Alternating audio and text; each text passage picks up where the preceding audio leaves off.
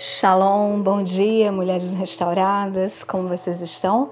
Espero que todas estejam bem. Aqui é a pastora Isa e eu quero dar as boas-vindas a vocês, mulheres que entraram no grupo essa semana, que vocês possam desfrutar junto conosco desse tempo precioso que o Senhor preparou para nós. Essa semana nós iremos falar sobre estações.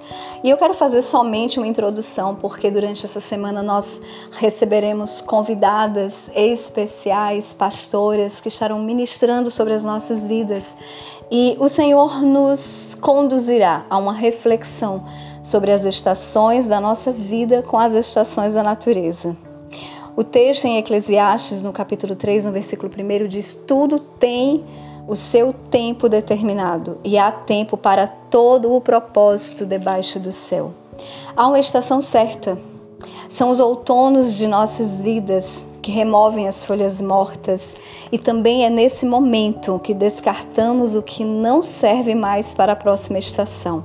Os invernos são as estações frias e escuras, relacionam-se com tempos de espera, mas também de crescimento, associado ao desacelerar. E quando crescemos para baixo, quando nossas raízes são fortalecidas, muita coisa pode parecer morta nessa estação, mas não está. As primaveras são regadas de beleza, existe florescimento, o perfume exala e as cores se intensificam. Uma estação importante para definirmos o perfume que temos exalado. Se somos rosas, exalemos a essência de rosas. Somos singulares. Os verões são estações quentes e é nessa estação que nós colhemos os frutos. E estão maduros Desperte e desfrute de cada estação na sua vida. As estações servem para nos moldar, para nos preparar, traz crescimento e amadurecimento.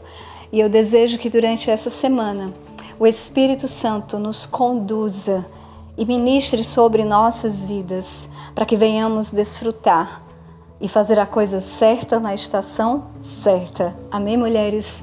Fiquem todos na Shalom. Tenham uma semana abençoada na presença do Pai. Em nome de Jesus. Um beijo.